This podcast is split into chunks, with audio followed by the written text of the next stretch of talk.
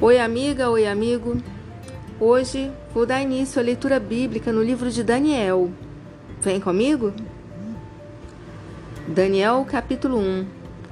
Tradução João Ferreira de Almeida.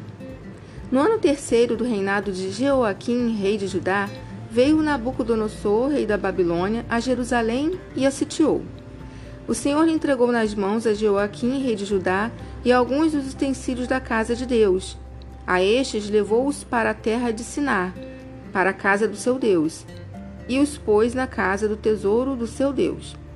Disse o rei a Aspenais, chefe dos seus eunucos, que trouxesse alguns dos filhos de Israel, tanto da linhagem real como dos nobres, jovens sem nenhum defeito, de boa aparência, instruídos em toda sabedoria, doutos em ciência, versados no conhecimento e que fossem competentes para assistirem no palácio do rei e lhes ensinasse a cultura e a língua dos caldeus.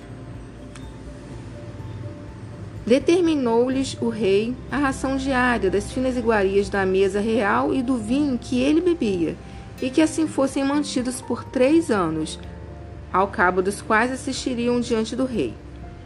Entre eles se achavam dos filhos de Judá Daniel, Ananias, Misael e Azarias.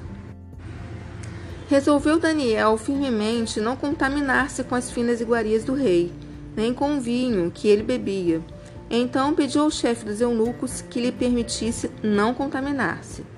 Ora, Deus concedeu a Daniel misericórdia e compreensão da parte do chefe dos eunucos.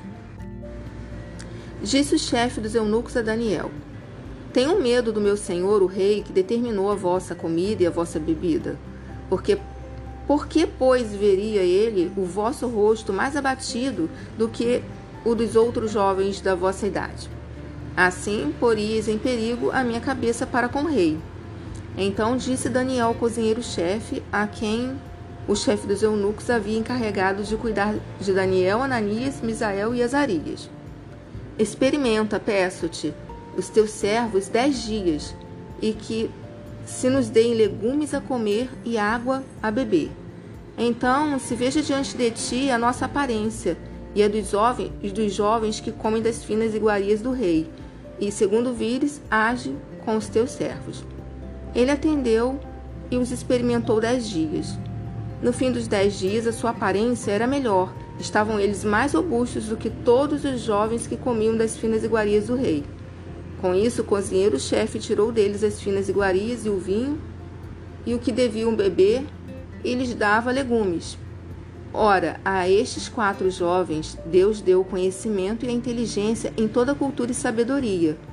Mas a Daniel deu inteligência de todas as visões e sonhos.